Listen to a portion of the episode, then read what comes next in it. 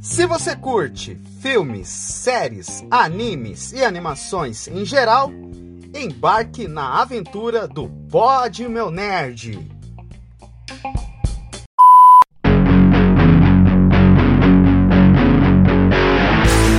E aí, gurizada? Como é que vocês estão? Tudo certo com vocês?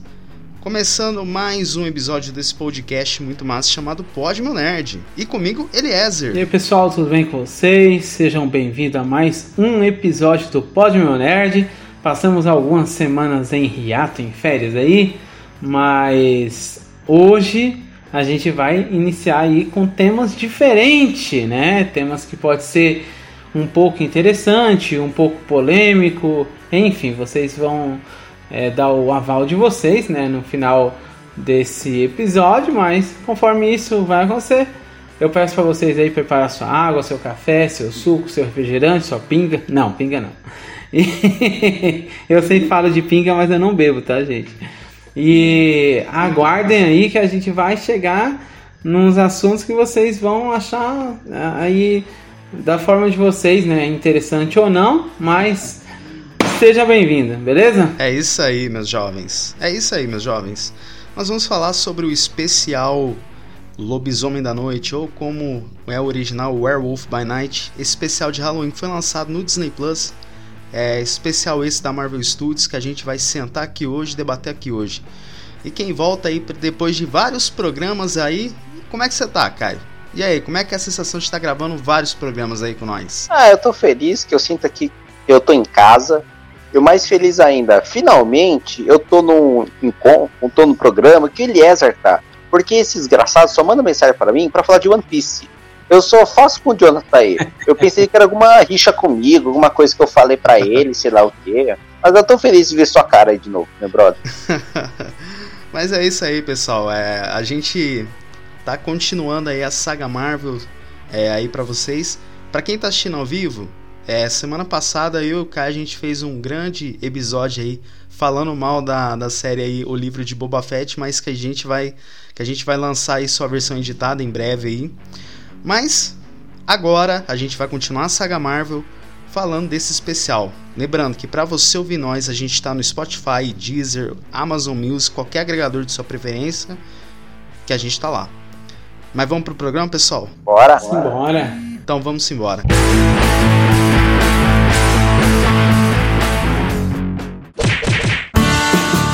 Fala aí, gurizada, tudo bom com vocês? Antes do episódio iniciar, eu vim convocar vocês para se inscreverem lá no nosso canal no YouTube. Sim, exatamente. Nossas lives de gravação ocorrem sempre lá no YouTube. E este episódio que você está ouvindo agora foi gravado lá no nosso querido canal. Só você digitar no YouTube POD Meu Nerd que vocês acham nós. Então nossas lives de gravação ocorrem no YouTube e se inscrevam lá, galera. Compartilha, ativem os sininhos e sigam nossas redes sociais, arroba e arroba Oficial, tudo bem? E continuem com o episódio.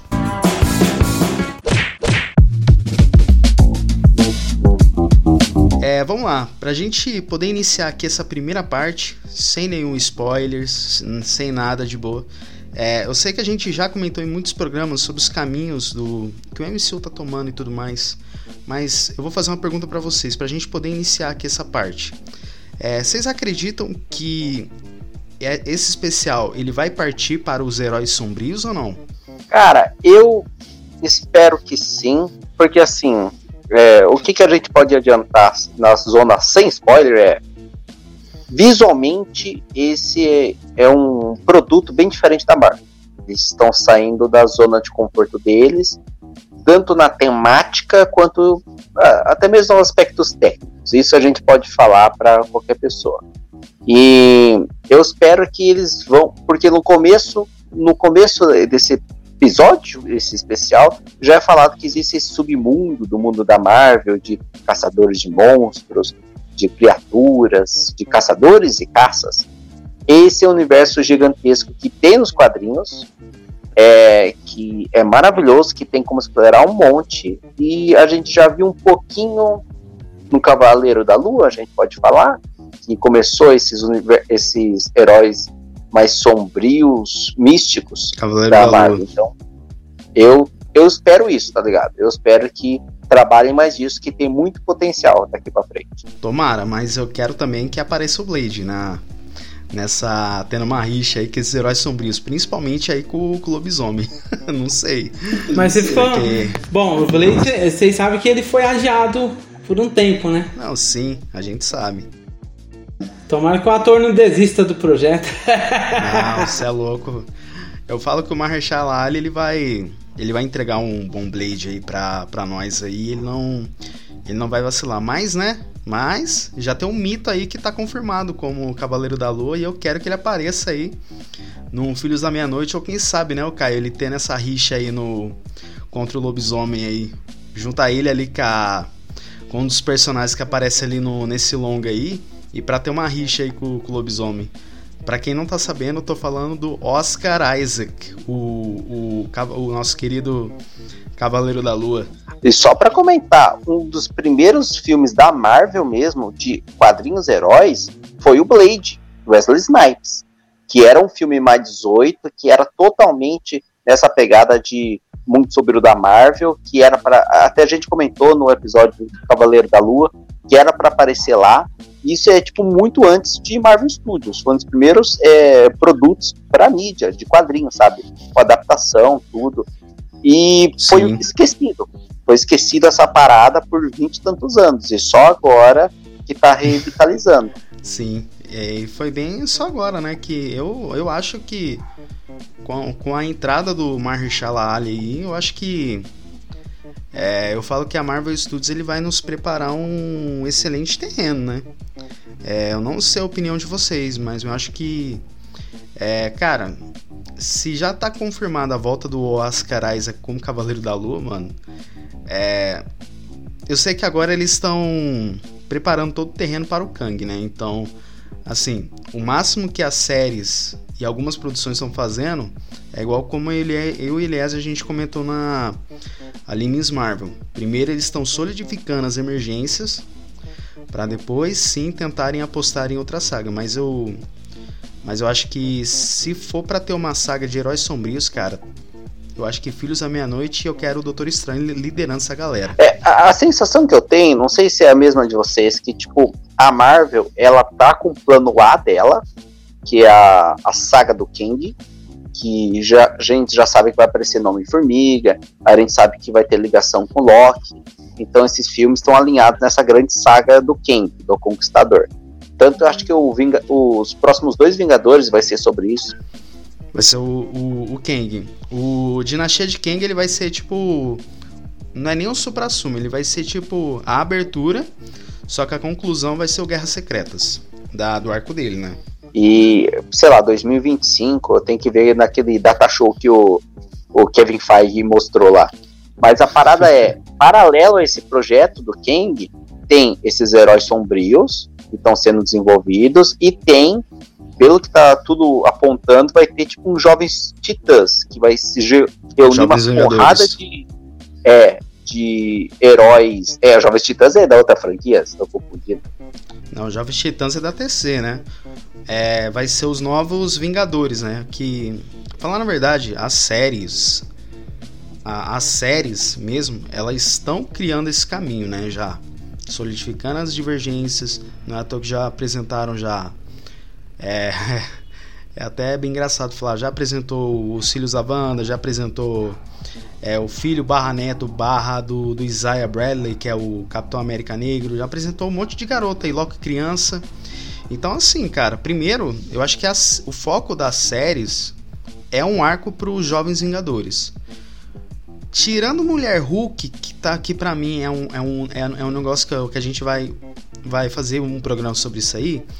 De resto, cara, eles só estão solidificando divergências para Jovens Vingadores.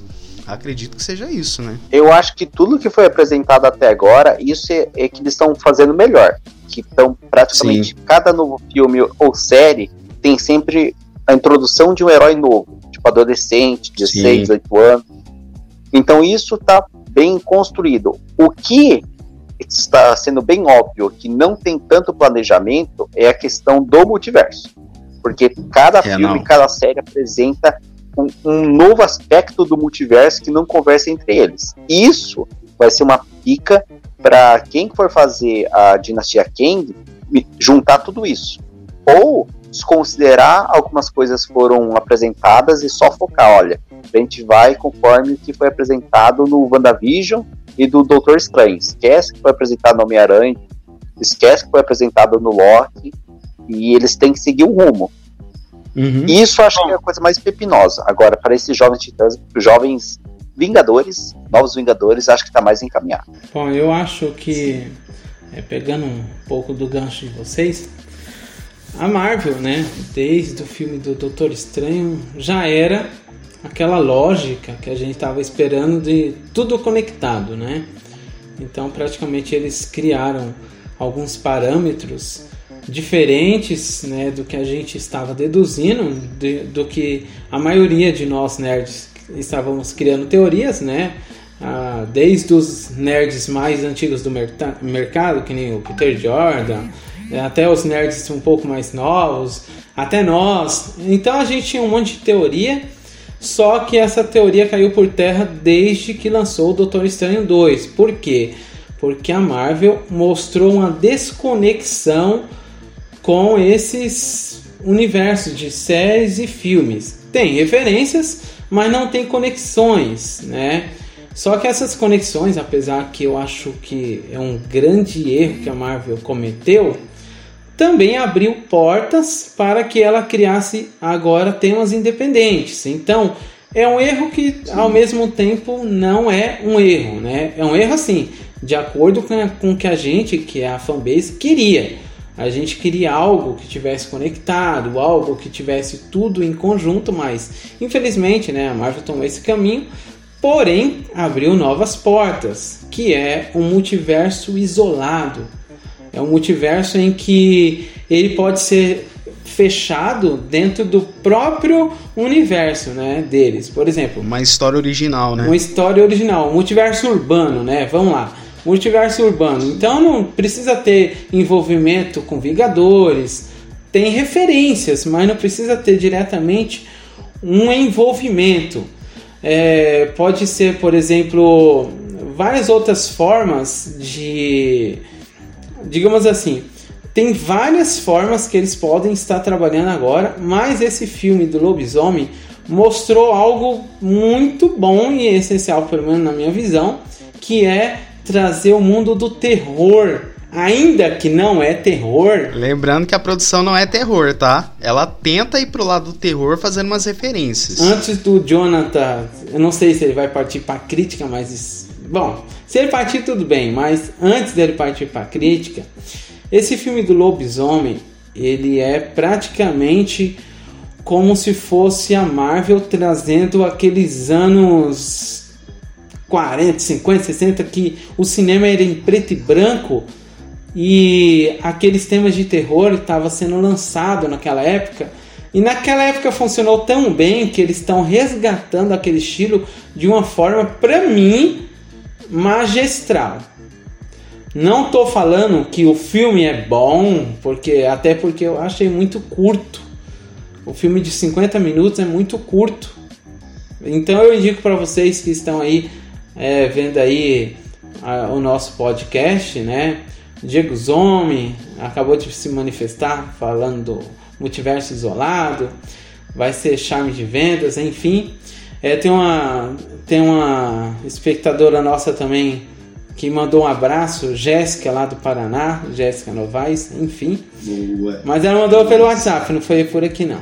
Então, pessoal, eu queria falar para vocês que a Marvel ela tá trilhando caminhos totalmente diferentes do que a gente estava deduzindo, porém é, abrindo portas para novas produções. Então, vamos colocar aqui Disney Disney está se dividindo, né? Disney mais, mais 18 está entrando aí.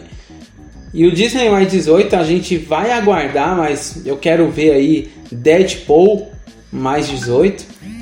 Eu quero ver aí várias outras temáticas. Tem alguma. E o Jackman tá vindo aí no Deadpool 3. Tem alguma temática aí, ô, ô Caio, do mais 18 da Marvel aí, pai das. Ó, calma aí. Eu vou só falar uma, uma temática aí. Mandei, mandei. Que um amigo de um grupo do Segredo dos Games, né, do Renato Cavaleira, ele falou o seguinte, que gostaria de ver Massacre do Hulk.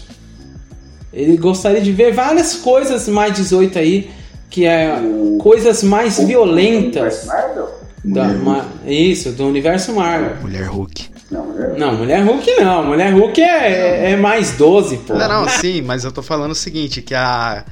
Que a. É o seguinte. Vai ter uma cena específica do, de Mulher Hulk aí. Que a gente vai fazer episódio sem dar spoilers. Que. Digamos, ele cria uma chance de esperança para esse Hulk contra o mundo aí. É só. É só isso que eu posso falar, entendeu? Não, beleza, beleza. Mas assim, o que eu tô querendo dizer é assim que é, pode ter várias temáticas. Por exemplo, o Wolverine.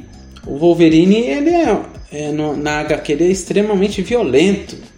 Tem cenas de violência tão extremo que mostra como se tivesse ele perfurava as pessoas. Aquela garra não era só para brincar de, de comer arroz e feijão, porque a garra dele lá na, Parece que o Wolverine vai comer arroz e feijão, pô. Ele não, não corta nenhuma carne. Né? Mas nesse, nesse tema mais 18, pode ser que tragam um novo Wolverine, mas um pouco mais violento. Não sei se ele viria para essa área. Mas já que o professor Xavier apareceu no filme da, do Doutor Estranho 2, por muito pouco tempo, morrendo, morrendo de uma forma totalmente ridícula, mas ele apareceu lá. Matou a nostalgia do pessoal. Do animação clássica. Ele entrou, começou. Tananana, daí ele apresentou, já morreu. Daí voltou, então assim.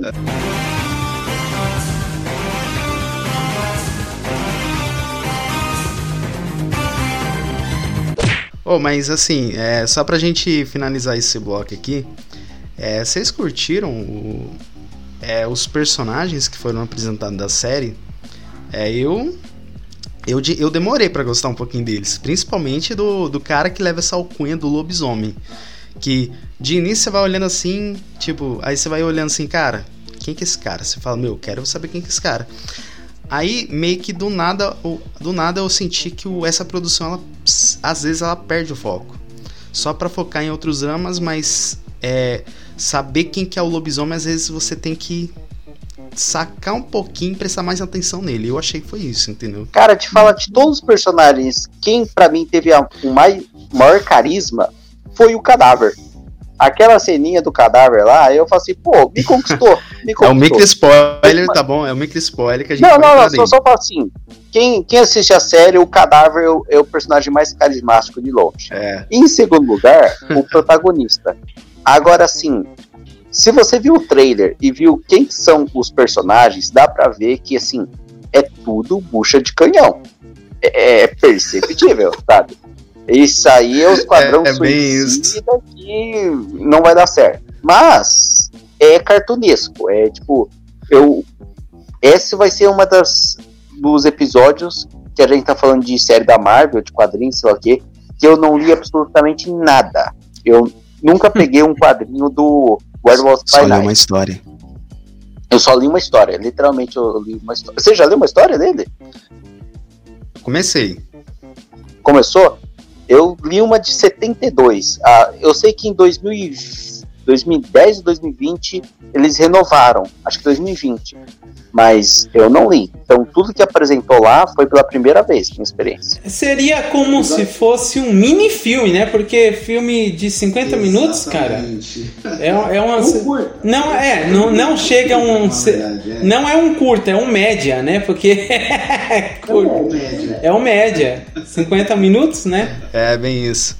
Pessoal, acho que vamos entrar para a parte de spoiler porque eu já tô me coçando aqui já para falar dessa produção aqui.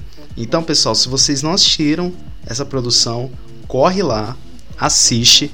Depois vocês voltam pra cá e continuam aqui com nós, beleza? É uma horinha que você maratona assim, fácil. Beleza? Vocês foram avisados.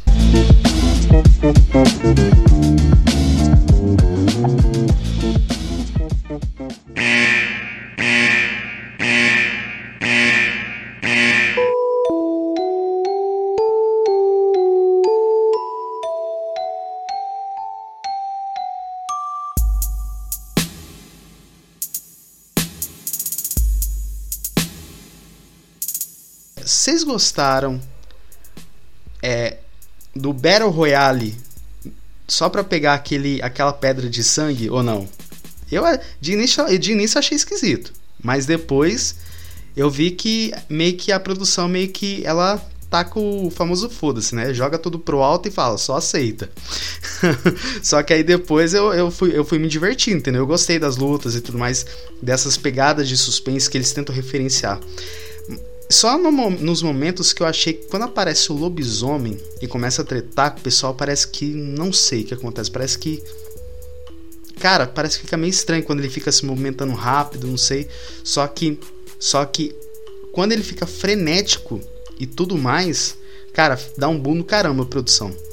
Só em relação à fotografia do lobisomem que eu achei meio zoado, entendeu? É bem engraçado que assim, eu lembro da gente falar dessa série quando a gente está falando de é, Cavaleiro da Lua. A gente comentou, nossa, vai ter um especial de Halloween do Werewolf, o, do lobisomem.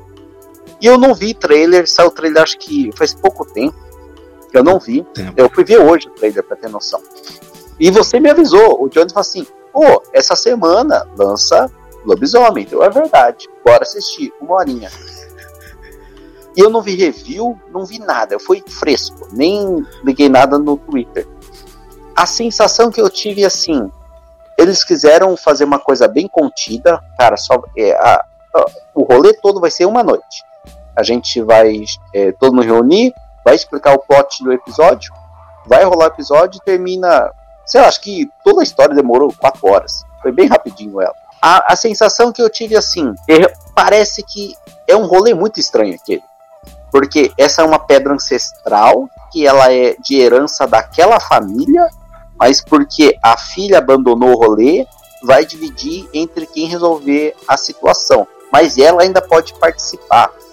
E realmente, é, depois eles esquecem, sabe? Ele captura Sim. o lobisomem e a mulher fica com a pedra e ela fica com a pedra. Então, aí, cara, é assim, uma coisa que assim que eu fiquei incomodado, eu vou sinceramente, antes do, perdão assim, antes do Eliezer entrar.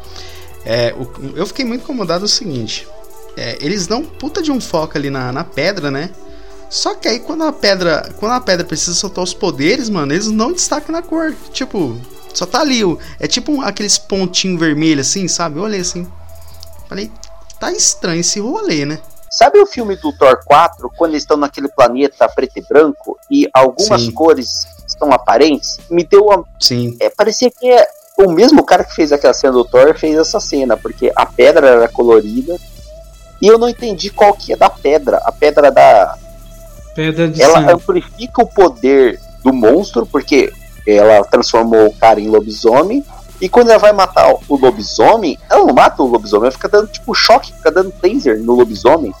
Eu falo assim, que merda de pedra, vocês estão por conta disso? Então, é, é meio que aquela pedra, que também é conhecida como pedra de sangue, e todo o enredo que eu tô falando aqui é do filme, não li a obra o HQ, não tô, não tô né, julgando o que, que é na história original, tô falando no que, que a gente consegue absorver. A pedra de sangue, que é aquela pedra lá, é uma pedra ancestral de família que quem utilizava ela era o, praticamente o caçador de lobisomem mais antigo que tinha lá. Como se ele fosse o fundador, o fundador da guilda dos caçadores, né? Porque Lá era uma sala, uma sala não. Vamos colocar uma casa de caçadores, reunindo todos os melhores caçadores do mundo da época. Não sei se eu não consegui captar a época, porque tem uma vitrola tocando lá. Então eu acho que é antigo. Não dá pra você saber a, a época. Até por muitas vezes, o Eliezer. Ó, se você for olhar todo a roupa do, do cara que leva o lobisomem, que é o Jack, né? É, a roupa dele em si é uma roupa de época. Agora, se você for olhar a roupa ali da, daquela mulher lá, a Elsa, a Elsa Bloodstone, cara, é uma roupa ali que, tipo, que a gente usa no dia a dia. Até de alguns ali, de uns caçadores. E também os soldados. Os, os soldados também são tem trajes atuais. Então, a gente Porque pode... os soldadinhos lá do lugar, eles usam uns bastão de taser. Tipo, é um bastão bem, tipo, é tecnológico, dá pra ver. Tipo, Isso. Isso. Então Sim. eu acho que deduzindo é uma época atual, porém eles quiseram colocar uma vitrola lá. que é bem antiga, porque aquela Sim. casa é toda antiga, né? É, eles quiseram falar, na verdade, fazer essas referências aí, né? É por isso que eu enxergo que essa produção, toda a história dessa produção, ela se passa num universo, num universo bem muito menos, bem mais assim, isolados. Mas eu tenho minhas teorias aí em relação a algumas coisas, principalmente a pedra, mas continua aí. Bom, então, falando um pouco da pedra. A pedra é... Eu não entendi bem a questão de amplificar poder, porque ao que me foi ao que me parece foi mencionado que a pedra retira poderes. Tanto que o monstro, quando, quando eles foram colocar essa pedra no monstro, para eles caçarem aquele monstro, a mulher cita que ela ia colocar a pedra no monstro, o monstro iria enfraquecer e que eles teriam que ir atrás desse monstro. É, isso não faz o menor sentido para mim. A pedra, se, você, se um, um, monstro capturar a pedra, ele vai ficar mais fraco, mas vai ficar mais furioso. Mas quando você isso, vê o monstro, algo, que é o, o coisa, é o de Tink, ele tá normal sabe? Ele conversa com as pessoas. Ah, se você falar o nome dele, Ted, ele vai te ouvir. Então, Sim. pelo que eu entendi, foi mais para fazer uma piada mesmo, sabe? Do que é um Sim. poder daquela pedra. Mas assim, a pedra em si, a, a, pedra em si não foi o foco da, do filme, né? Eu ia falar da série porque foi tão pequeno que 50 minutos é, é tempo de série, tá? É, seria o episódio 1 desse filme. Mas enfim, é, eu senti o seguinte, que a pedra não era o foco, a pedra era praticamente a justificativa para eles estarem lá. Na verdade era um pretexto, era um pretexto né? para eles estarem lá, para eles fazerem um Royal Rumble, Royal Rumble aí de, de caçadores de lobisomem. É, é. Né? Então eles queriam. queriam... Mas é que o filme começa com um diálogo sobre a pedra é um, assim, essa pedra do tempo ancestral, então fala do lobisomem. Fala, ó, tem um lobisomem ancestral é. que a gente tá. Então. E outra coisa, o, eu acredito que até esse roteiro que foi escrito, ele, ele também foi baseado nas obras aí do, dos. Eu não lembro se era ano, anos 50, 60 que o cinema era preto e branco. Anos 30. 30, é, 50, aí, enfim, 40, por aí. É, vamos colocar nessa, nessa época aí, que no WandaVision mostra lá um episódio que é tudo preto e branco. Então, é, o que, que eles Sim. quiseram trazer? Até o roteiro é simplificado. Até o roteiro não tem lá uma profundidade. E eu acho que é tudo proposital. Nesse filme, toda a arte, toda, todo o vestimento, todos os efeitos, esses efeitos de quebrados, né? Que parece que o negócio tá travando assim, que é um negócio que não é um negócio em, em 4K, em Full HD, não, parece que é aquele negócio meio travando, tal. Eu acredito que tudo lá é proposital, que é para você lembrar de fato. Na verdade, aquilo dali é aqui toda todo esse rolê aí é tudo para é proposital mesmo, porque a ideia mesmo é para refazer essas referências. É, não é à toa que quando você tem ah, é, não é à toa. O, quando você tem o. Sabe quando. Sabe quando eles focam ali na, naquele cadáver do Ulysses Blood, Bloodstone? Que eles tanto idolatram, não? Porque o cara foi um ancestral, não sei o que. Pô, você vê um puta de um trabalho que eles fizeram para fazer aquele animatrônico, velho. Foi do caramba. Por quê? Pra homenagear isso aí. Aquilo dali dá para você sentir que é bem feito. Eu gostei muito. E em relação a toda a iluminação, eu gostei muito. Até por muitas vezes, só um caminhão passando aqui.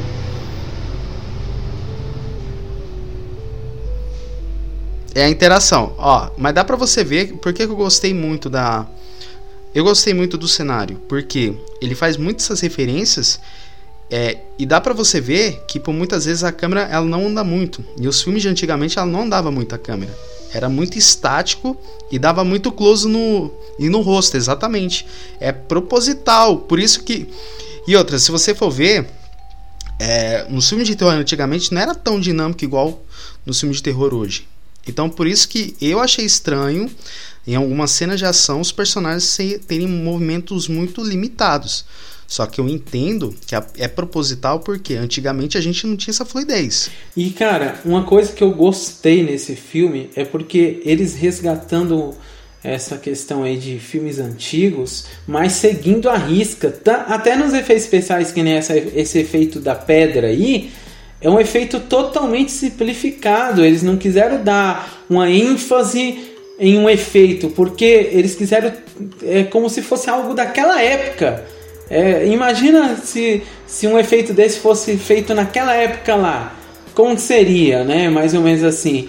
E eles quiseram trazer essa mistura tanto disso quanto deixar o filme é em preto e branco, mas ele deixa a pedra colorida para você ter aí uma, uma referência de algo um pouco mais moderno. Também eu lembrei da lista de Schindler, que na lista de Schindler o filme inteiro é preto e branco, e de repente hum, tem uma, uma pessoa lá que usa uma roupa vermelha.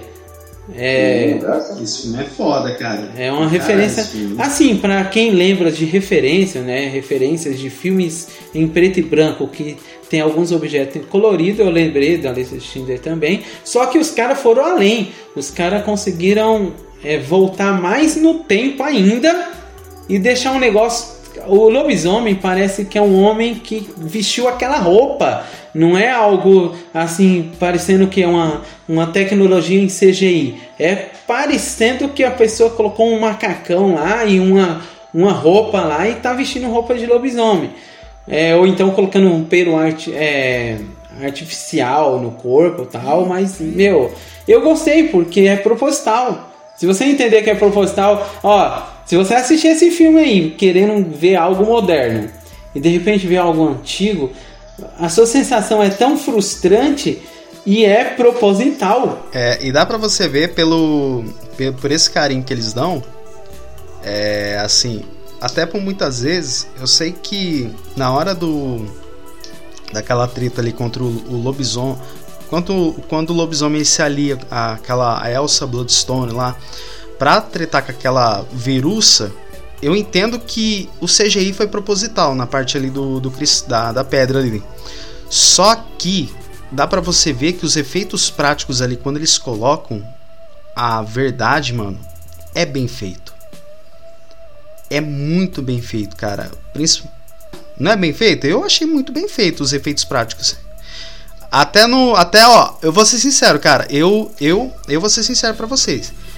O final, quando eu vi aquela. Quando eu vi ele colorido, mano, eu, eu falei, cara, eu acho que vai ser um colorido atualmente. Não. É um colorido. Tipo, dos filmes 80, 70. É do caramba, velho. Eu gostei muito dessa alteração. Que já é tudo bem definido. É um colorido bem antigo mesmo. Então, ó. Você, para você ver quanto custa para uma empresa é, dar, uma, dar uns passos para trás para depois dar uns passos para frente, porque praticamente é isso que a Marvel tá fazendo. Cara, ela tá voltando no tempo para mostrar uma coisa antiga, mas atual, meu. Isso é muito louco, isso é uma coisa totalmente diferente que eu jamais, eu nunca imaginei que a Marvel voltaria tanto no tempo. Jamais. Eu para mim, tudo bem que lá no filme que o que o nosso querido Caio comenta aí do do filme do, do Obi-Wan que eles voltam que eles voltam que eles voltam atrás que eles voltam atrás é ni é ni como é que fala é, não é, não é figurino caramba aquele negócio de ficar ensaiando o movimento que é tão primitivo que você fala, fala, parece três patetas brigando assim. Sim. Nossa, cara, Nossa. eu sei que tá falando a cena da Leia. Isso. Aquilo é deprimente. Mas aquilo lá, aquilo lá é um erro. Tipo, aquilo lá não foi proposital. Agora, nesse filme, nesse filme do lobisomem. Boba Fett. Vai, tá aqui, pare. Não vou fazer mais Star Wars hoje, não. Hoje é mais, pelo amor de Deus. É bom, não. Mas no filme do lobisomem, no filme do lobisomem, eles voltaram atrás, mas de uma forma magistral que eu gostei porque se tivesse coisas muito modernas nesse filme eu ia, eu ia ficar meio assim, para que voltar tanto se tem tanta coisa moderna? Não, mas os caras permaneceram com coisa antiga até o fim. É então, é meio engraçado que as minhas críticas da série é exatamente de poucas coisas modernas que colocaram nela. Porque a, você vê a série, quando tá todo mundo reunido, você vê que é, tá todo mundo caricato, cada um tem tipo um, um jeito bem tipo. Parece que saiu dos quadrinhos mesmo, sabe? Uma coisa até que, tipo, destoa muito da sua realidade, mas naquilo, como que é tudo overact, tá maravilhoso. Quando você vê a filha do cara entrar, ela tá destoando de todo mundo. A roupa dela, o cabelo dela, do jeito que ela fala, e no momento que ela entra, você fala assim, cara, é ela que vai ganhar o Battle Royale. É, é claro como o dia, você já vê tanto filme, você fala assim, ela que vai ganhar a pedra. É essa, tá na cara. Daí, cara. Já tá na cara. Vai, daí, tipo assim, todo mundo vai caçar os bichos. E eu amei o, o jeito, tipo assim, que um tem um machadão, outro tem um, um arco e flecha de mão. Que na verdade eles são tem tipo, uma espada, um né? bem merda, né? Você não, você não compra a ideia que cada um matou 50, 80 bichos, porque tá. Só que quando ela, essa mulher vai lutar, essa menina, ela luta do jeito que a viúva negra luta. Do é. jeito que. É, é meio. Ela tem um golpe, cara, eu odeio isso. Isso eu odeio. Toda vez que tem alguma mulher forte em filme, seja espiã ou, ou qualquer coisa, elas dão o mesmo golpe. Que é quando um cara dá um soco, ela passa a perna na cabeça dele, e dá uma pirueta e joga no chão. e joga no chão. Cara, eu fico tão maluco, porque no The Boys, a, a Kimiko, ela fez esse golpe. E tem o, o making off, eles falando que você não consegue fazer esse golpe se a outra pessoa não te ajudar, sabe? Você precisa de um. A outra pessoa precisa querer levar aquele golpe para cair. E quando alguém dá esse golpe em algum filme, alguma série, eu fico tão maluco. Precisa de um, um fator de terceiro para conseguir fazer, sabe? então, tipo, essa menina é a coisa que eu mais critico da série. Eu acho que se tirar ela, ela funciona, sabe? Eu gostei do ator do, do personagem Jack, o lobisomem, ele é carismático, sabe? Agora dá para perceber bem que tipo tem uma mudança de direção forte quando ele vira lobisomem. A série ela tem um, um pacing, sabe? Ela tem um, um andar dela. Quando chega naquela cena, alguma coisa muda porque é meio estranho que começa a aparecer esses guardinhas e parece uma coisa de Power Ranger que vai um de cada vez e todo mundo tem, tipo, uns taser, um bastão de taser, e você fica pensando assim, cara, essa sociedade de caçadores é um bando de merdel, sabe? Como que eles estão há séculos caçando, sendo que um lobisomem matou geral, geral. A menina, tipo, matou uns três fora de câmera. Mas fora disso, dá para ver que essa série foi feita com muito amor. Eu não peguei essas referências porque ela faz referência que a gente falou, filmes de terror anos 30. Então, é os primeiros filmes de monstros da Universal. É o Frankenstein, é a noiva do Frankenstein, é o monstro do lago, é o primeiro lobisomem. Então, quem ama essa parada tá feliz pra caramba. Mas eu ainda falo que a melhor série técnica da Marvel é WandaVision. Porque WandaVision fez esse episódio e fez outro dos anos 40, outro dos anos 60, 80, 90 cada episódio era um aspecto diferente. Esse só pegou de 30. Eu fico feliz. Mas eu ainda acho que em WandaVision os caras colocou mais qualidade na parada.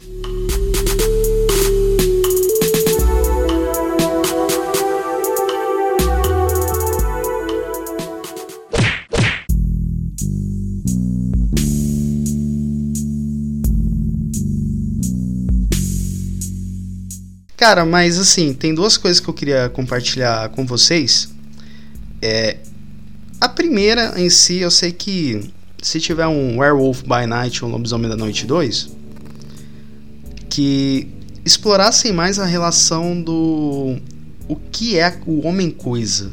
Eu acho que se pelo menos se tivesse um se tivesse pelo menos ali uns 5 minutos ali só para explicar quem que é ele, eu já ficaria satisfeito. Se tiver uma continuação, eu gostaria que eles permanecessem nessa arte de manter algo antigo, cara. Vai, ficou colorido no final do filme. Eu já assisti outras temáticas, outros filmes que acontece a mesma coisa. Não, não tô assim 100% lembrado, mas filme que é totalmente preto e branco e no final do filme fica tudo colorido. Mágico é... de Mágico. Tem, tem mais também, tem vários. Mas assim, a maioria fica colorido atual. E esse ficou um colorido aí dos anos 80, por aí. E eu gostaria se tivesse um filme 2 que fosse colorido, mas essa cor antiga, essa cor proposital é forte, né? Que nem aquele vermelho muito forte, o preto muito forte, tudo exagerado, tudo escuro como se a pessoa não tivesse um computador, tivesse só aquela, aquela câmera bem antiga, né? Aquela câmera digital que não tem muita qualidade, é 400 480p aí para fazer uma gravação. É, cara, é legal porque meu, você sabe o que, que é para um estúdio que nem a Disney, que nem a Marvel, voltar no tempo e fazer algo totalmente antigo? Eu acredito que deve ter muito estudo. Saúde. eu acredito que deve ter muito estudo, eu acredito que deve ter muita opinião é, divergente um dos outros, falando: será que isso compensa? Será que isso vai valer a pena? Cara, você vai voltar no tempo? Será que as pessoas vão gostar? Aí eles vão falar: bom, então vamos fazer o seguinte: não vamos fazer um, um filme de duas horas, não, e não vamos fazer um, uma, uma curtinha. Vamos fazer aí uma, uma média. Se der certo, se for bem aceito, a gente faz mais. E cara, bem-vindo. Se eu gostei, eu acredito que vocês também gostaram, ainda que por ser proposital, até o roteiro é simplificado. Não tem muita coisa lá. Não tem. Vai um grupo lá, é como se fosse Sabe um filme que tem a, o primeiro bloco é a reunião e o segundo bloco é a caça. Pronto, acabou. O filme é isso. O filme não tem muita coisa. Mas, cara, cara assiste... nesse lance de simplificar que você falou, Eliezer, é importante porque é assim, eu comentei muito, né? Ah, se tiver uma continuação, é, explicassem mais ali um pouquinho ali do Homem Coisa, né? Mas que mesmo se explicasse, se eu não ia sentir falta, mesmo quando não explicou. Mas que eu acho que poderia pelo menos adicionar pelo menos uns 5 minutos só pra o homem coisa ele ter uma finalidade ali na história. Só foi isso que eu achei, porque até muitas vezes ele o lobisomem chama ele de amigo, tipo como se fosse íntimo ali, como se fosse que os dois então, tiveram uma história. Ted, se não me engano, né? Ted, isso. Ele chama de Ted. Então, assim, quando eu vi essa, essa afinidade que o, o, o Jack, ou lobisomem chama o homem coisa, eu percebi que ali faltou pelo menos umas cinco linhas de diálogo ali. Pelo menos para explicar por que, que ele chama assim, não sei o que. Porque se você for ver, cara, o homem coisa ele é poderoso. Então acho que faltou uma objetividade dele na história. Sim. É, lembrando que já existe uma série do Homem Coisa e foi cancelada antes de lançar o primeiro episódio. E isso é uma das coisas mais inacreditáveis. Eu vi o primeiro episódio e cancelou de enterrar aquela série. Eu tenho um quadrinho aqui do Homem Coisa, é sensacional os quadrinhos, é super existencialista, é super uma pegada bem é, consciência é, ambiental, naturalístico, mas é, eu fiquei feliz de ver Homem Coisa na série, mas também eu fiquei tipo assim, nossa, ele tá fazendo uma ponta no especial do lobisomem. Isso onde foi parar o Homem-Coisa. Mas realmente, era. De todos os personagens, dá pra ver que ele tem mais potencial. Mas também, eu te falo uma coisa. Eu ficaria satisfeito se. Como que eu posso falar assim? Se eles continuassem essa série, se quiser continuar, mas sem interligar em nada. Porque acho que dessas últimas produções da Marvel, muita da minha frustração é expectativa de conexão que não está dando certo. Então até eu prefiro não conectar, porque assim, daqui para não só daqui para frente, mas desde a fase 2, todo novo herói, ou novo personagem, ou novo conceito que apresenta, você tem que justificar porque a gente não descobriu antes. Essa é a parada. Esse é o grande pepino de roteiristas de novas produções essa é uma série que dá para justificar que ó é só um, uma guilda de caçadores de monstros e opera nas sombras beleza quando você pega uma história que nem Cavaleiro da Lua e tem que falar que existia deuses desde o início da humanidade e eles decidiram não intervir daí começa a complicar. Porque a escala é muito maior e você não consegue justificar porque a gente não sabia até agora. Então começa e, tipo, abaixa os, os stakes, faz uma coisa menor que nem esse, que dá para justificar você fazer uma coisa paralela. Eu acho que tem muito mais caminho você ir pro lobisomem do que no Cavaleiro da Lua. Não por conta da qualidade da história, mas porque ela é mais fácil escrever sobre ela, eu acho, né?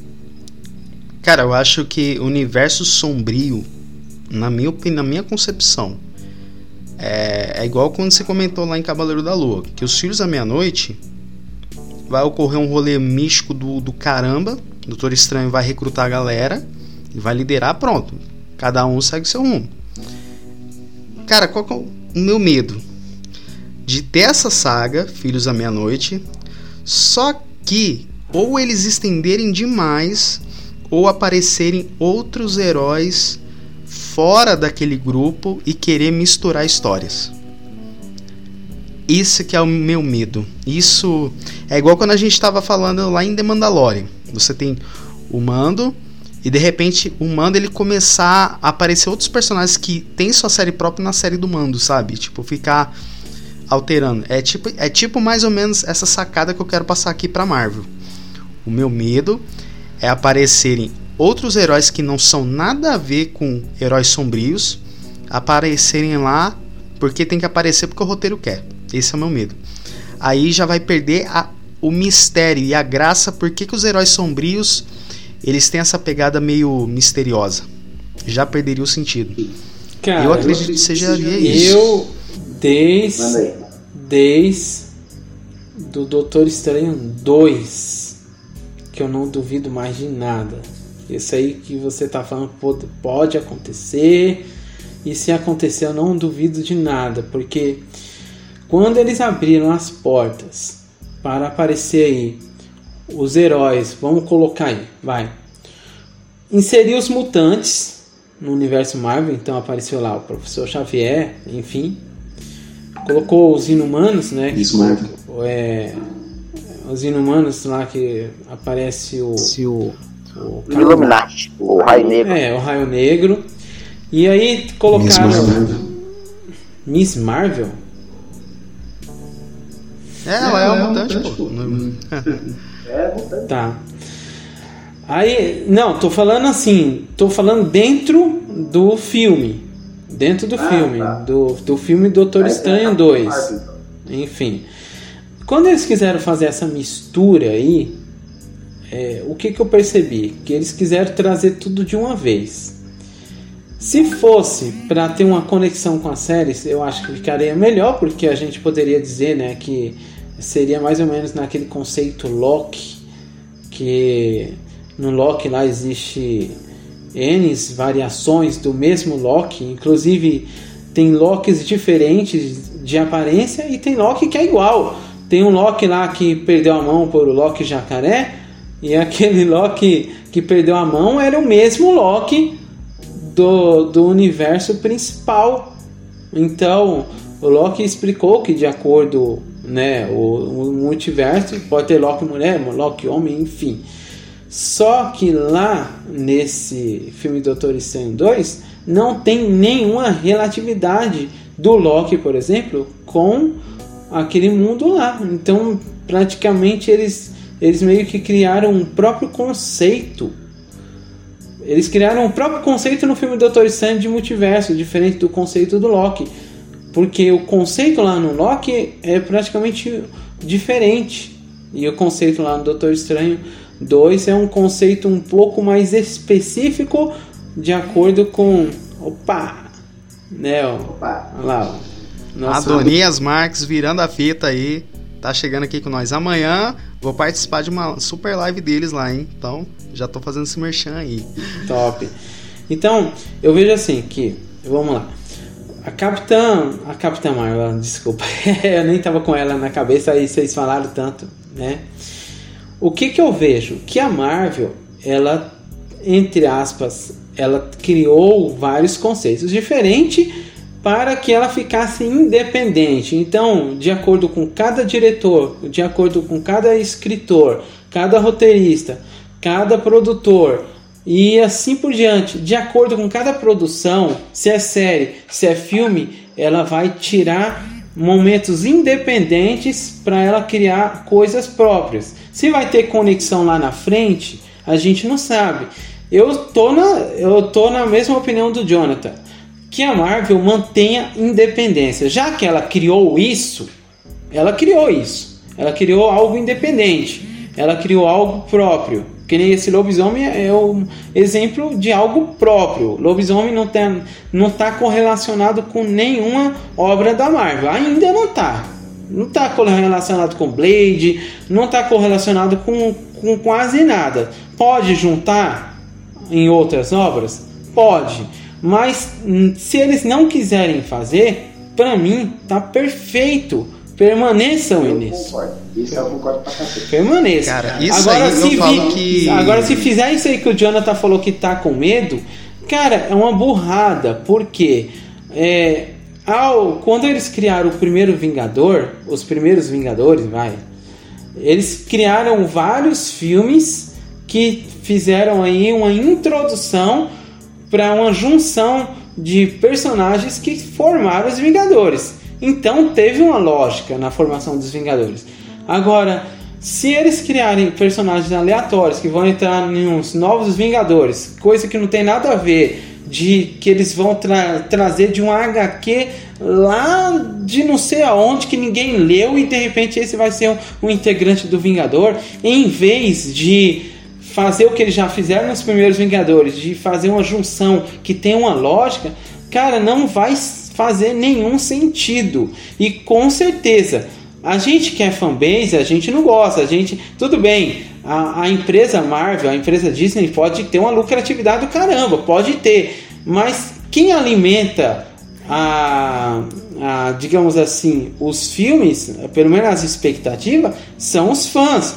Quando eles lançam, eles lançam para o público casual também, mas quem alimenta a expectativa quem traz essas temáticas são os fãs. Se não agradarem os fãs, só querer agradar uma, uma, uma só o dinheiro, só o estúdio, meu amigo, a Marvel vai estar tá pisando em, né?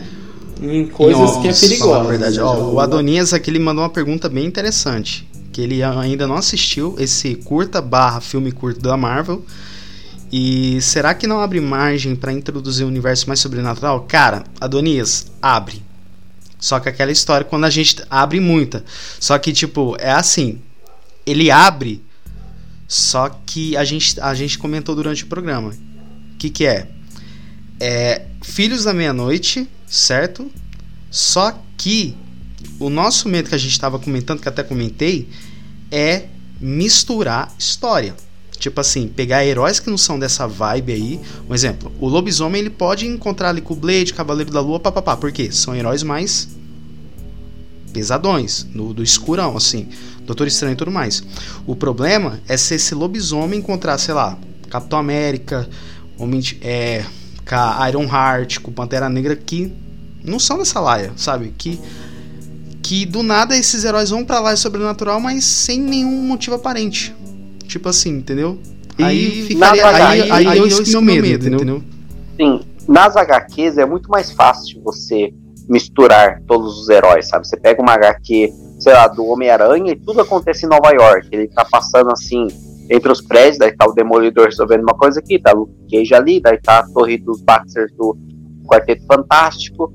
Agora, nas nos filmes, eles fizeram tipo como se fosse um universo único e tem essa parada de por que não foi introduzido antes? É sempre essa grande questão, sabe? Que toda vez que você vai assistir o, os Eternos, no trailer já aparece a galera perguntando: mas por que vocês não apareceram contra o Thanos? Daí você tem que levar 15 minutos de explicação do filme para justificar onde estava essa galera. Sim. A minha questão é se querem fazer esse Filhos da Meia-Noite darem certo, a Marvel só tem que comprar o DVD de Liga da Justiça Dark. Aquilo é o perfeito exemplo de você fazer uma reunião de personagens sombrios para resolver uma Concordo. treta e acaba a treta e cada Fato voz Então, assim, já tem um, um, um background, já tem, tipo, uma blueprint da parada para dar certo. O meu questionamento é assim: hoje a gente entende que a Marvel ela tinha tudo para rebutar o universo depois do Endgame, sabe? Ó, chegamos onde que a gente tinha planejado. Então vamos rebutar? Eles não quiseram. Falaram assim: temos mais histórias para contar. depois de, sei lá, 3, 4 anos do Endgame, não sei quanto foi o Endgame, a gente percebe que eles não sabiam qual seria a próxima fase. Eles tinham algumas ideias, eles tinham um quadro negro e colocaram um monte de ideia e falaram assim, podemos seguir por esse caminho. Porque tudo que o Eliezer falou da diferença entre o multiverso do Doutor Estranho com Loki, acrescente a isso o filme do Homem-Aranha, que também tem uma outra parada de multiverso, que também cada Homem-Aranha é um ator diferente, diferente do, do Doutor Estranho, é muito mais ligado ao Loki, e também esses três filmes não se conectam. Nem WandaVision se conecta ao certo com o Doutor Estranho 2, quanto mais esses três. Então, né? todo esse rolê de multiverso, para mim, quanto mais se distanciar, melhor, porque eu acho que não tem salvação. Eles vão ter que falar qual que tá certo e qual vai ser desconsiderado. Então vamos fazer um uhum. universo só do lobisomem. Tá ótimo. Ô, Caio, Caio, então, é, se você for ver as HQs, as HQs ela tem muito disso, que os, por exemplo, vamos colocar aí, os Vingadores, eles sempre se cruzaram. Eles sempre um tiveram a ver com o outro, sempre nas HQs. Mas por exemplo, pega aí um vou pegar um HQ que eu gosto pra caramba, aquele Conan, o Bárbaro. Ah, Cara, Conan o Bárbaro, ele não vai ficar encontrando com o Homem de Ferro, ele não vai ficar encontrando com o Hulk, ele poderia se, se encontrar aí com Thor, vamos colocar assim, porque o Thor tem mais de mil anos, mas não tem o porquê juntar. Não tem. Então eu, eu tô vendo assim que se eles irem por esse lado de criar várias dinâmicas, de vários universos, que vários universos podem se conectar, séries com séries, filmes com filmes, mas outros universos serem isolados, perfeito. Eu vou concordar com até, até o Bob tá falando, mas eu concordo. Quem faz isso de uma forma fenomenal é a DC. A DC cria coisas totalmente isoladas que se eles não quiserem conectar, não conecta e ainda fica de uma forma boa e magistral. Não tem o porquê conectar. Agora, se viu um engraçadinho de um roteirista lá falar assim, ó, oh, bom, é o seguinte, o lobisomem foi legal e, o, e tem aí o, o filme do o, tem o filme do lobisomem, foi legal, mas tem o filme aí do a série lá do Cavaleiro da Noite. Foi legal também. Os dois é sombrios, né? Então dá a impressão que a gente pode juntar os dois. Vamos juntar os dois, beleza. Aí junta os dois. É o seguinte, se eles fizerem de uma forma boa, beleza. Mas se fizer que nem fez com WandaVision, de tirar aquela mocinha de uma série carismática que todo mundo gostou e colocar um do nada fazer um filme em que a mesma moça carismática se torna uma vilã assim tipo sem nenhum tipo de uma explicação aprofundada ele, ele foi, foi, mas, mas ele voltou, voltou. Ah, desculpa uma que nem fizeram com a Wanda, né de sem explicação aprofundada do porquê mudou o mindset dela né ah o, o livro corrompe cara não, com, não deu para comprar, cara. Não deu para comprar. O livro Corrompendo a Banda. Cara, o, só pra gente finalizar aqui essa parte com spoiler, eu acho que a gente vai ter que aguardar as outras produções. E, cara, uma pergunta com a Donias que ele fez: será que não vale a pena a Marvel investir nesse universo sem juntar heróis, que é o universo sobrenaturais? Cara, dá para investir. Cavaleiro da Lua nos provou que dá para investir. Dá pra investir. Junta essa galera Você pra investir um vilão e fecha neles. Cara, Cara, não, não. Sem, sem juntar os heróis. Dá para fazer. Cavaleiro da Luz, se for, for pegar assim, é uma série que funciona isolada? É uma série que funciona. Só assim, complementando Entendeu? que o Bob. Que. O Bob comentou aqui que não acha que vale a pena distanciar, né? Cavaleiro da Lua, Iron Heart, e enfim, vários personagens, Blade assim, não vale a pena distanciar.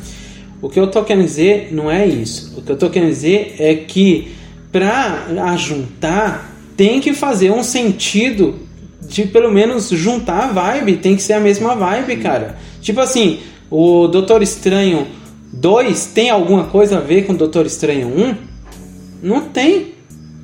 Porque eles criaram a outra vibe. Fora da curva. Criaram outra vibe. Então, se vai juntar os, o Cavaleiro da Lua, se vai juntar o Blade, se vai juntar, então cria prepare coisas, o terreno. Prepare o terreno, prepare que, terreno. Nem, que nem os, todos os filmes do, dos Vingadores foi assim. Sim. né? O Vingador, o Homem, o, o Homem de Ferro, o Hulk, meu, foi tudo na mesma vibe. Depois juntarem. Sim. Entendeu? e é isso. Então, ó, eu só respondendo, só pra gente finalizar respondendo a pergunta do Adonias aqui, cara, dá para fazer um universo isolado, dá para fazer um universo sobrenatural de super-heróis da Marvel. Cavaleiro da Lua nos prova isso, porque ela é a série mais que não tem ligação com nada no MCU, no CM. Então, se você pega. Se você for ir nessa aposta aí, cara, dá para fazer fácil. E inventar uma saga ali, tipo, que seja sobrenatural, que envolve deuses, tipo, sei lá. A, a, vou pegar um exemplo Cavaleiro da Lua. A Amit juntou com vários deuses ali e de repente vai fazer um, um puta de acontecimento e precisa dos outros heróis sombrios. Aí sim. Aí sim teu, tem o meu tem o meu aval, preparar todo esse rolê aí, entendeu? Mas era, era só isso aí. O, leu o, o Bob aí, o Eliezer, pra gente ir para nossas notas. Tudo bem. O Bob fala aqui que o Doutor Estranho aconteceu daquela forma por causa do diretor que mudou, né? E aí é por isso que ficou tão diferente. Concordo. Teve uma mudança muito drástica. O que eu acho que não colou muito é a união de tudo em uma vibe diferente. Não, é só para eu comentar essa parada. O motivo pelo qual o roteiro, especificamente o roteiro do Doutor Estranho dá certo, é porque o próprio diretor, o segundo diretor que é o Sam Raimi, ele fala em entrevista que ele não terminou WandaVision para fazer o filme dele. Por que isso é problemático? Se o diretor que pegou o projeto do, é, do Cavaleiro da Lua ou do Lobisomem, ele não precisa assistir todos os filmes da Marvel. Ele entende qual é o estilo da Marvel, ele, ele vai fazer um produto próprio dele, mas, obviamente, tem uma fórmula Marvel, tem algumas coisas que a identidade deles. Ponto. Mas tem como ele colocar muita voz. Doutor Estranho 2, ele é produto do filme do Doutor Estranho 1. Pra, daí tem o, o Doutor Estranho que tem no, no Vingadores 3, tem o Doutor Estranho no, Vingadores 4. Daí da WandaVision, você tem que colocar ela lá no Guerra Civil, você tem que colocar todos os Vingadores que ela tem, tem que colocar a WandaVision. Tem uma carga muito grande de história e roteiro daqueles personagens, onde eles estão naquele momento. Se o roteiro ele faz uma coisa do nada, fica desconecto com toda aquela carga, porque aqueles personagens estão no sexto, no sétimo filme da Marvel.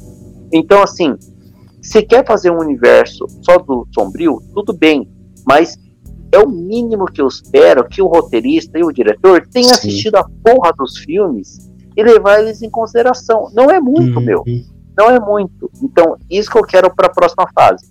Se quer juntar esses heróis sombrios, apenas ele, tudo bem, mas assista e, e veja os filmes para escrever e dirigir o próximo filme. Sim.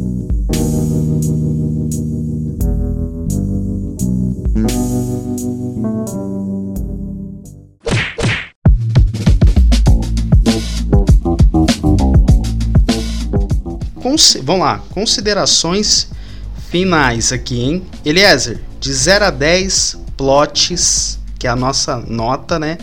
Qual que é a sua nota para essa produção? E o porquê? Nota 8.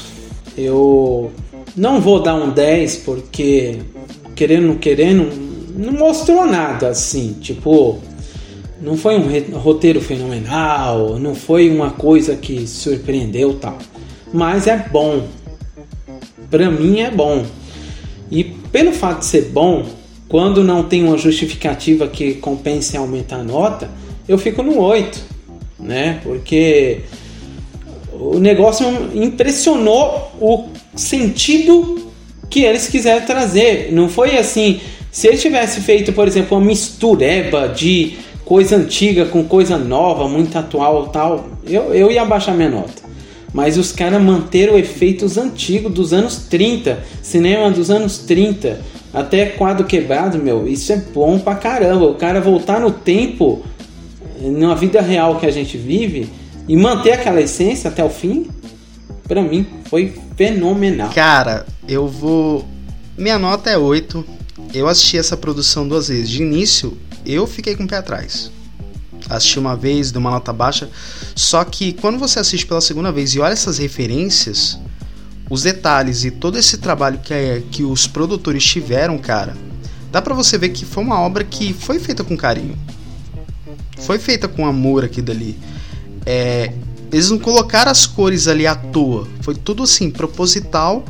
Porque, como que é um especial que funciona de algo isolado, então dá para você ver que é que eles tiveram um carinho com aquilo ali.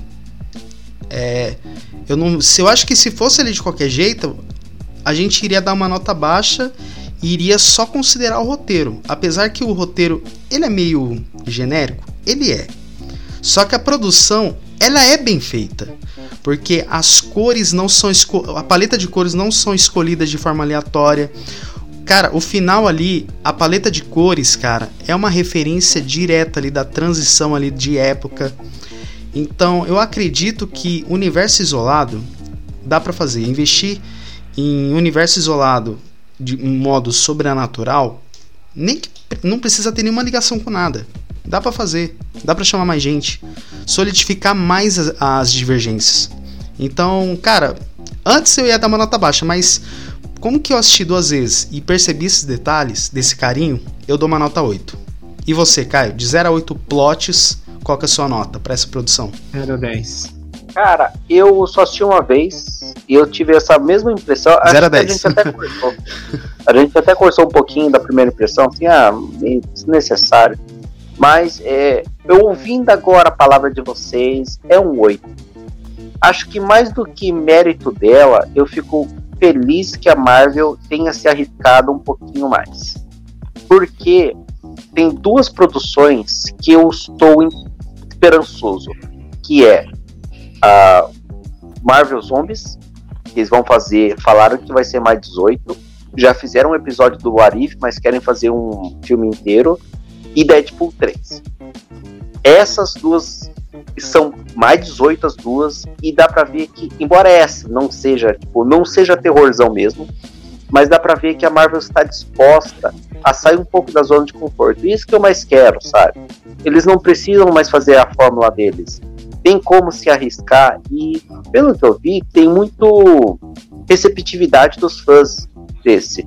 Não deu tanto engajamento mas eu acho que quem assistiu gostou e está recomendando não sei se eu posso dizer a mesma coisa do She-Hulk, porque aonde que estamos gravando nessa presente data, saiu Próximo episódio, episódio, Mulher Hulk, hein? então, a galera está meio surtada. Eu dropei no primeiro episódio. Não é para mim, mas para certas pessoas é. E quem quiser saber mais, o Jonathan falou, vai ter um episódio maravilhoso de teste sobre isso. Então, só digo isso. Esse eu recomendo.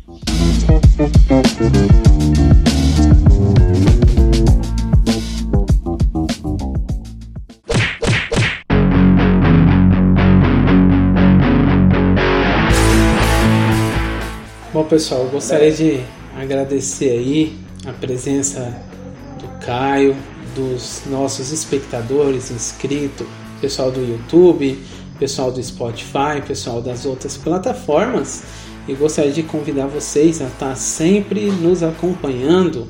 Se vocês puderem aí aqui no YouTube curtir, compartilhar, comentar, enfim, vocês podem ficar à vontade mas é, o que eu falo para vocês é que nós estamos dedicando com carinho a trazer várias obras atuais, algumas antigas a gente vai pegar, mas a, o foco é o que está saindo no momento, né? Aí quando tá saindo muita coisa, tá saindo muita coisa, então a gente já tá assim de cabelo em pé, tá com pelo aqui, a flor da pele aqui, mas a gente vai fazer uma cobertura legal para vocês.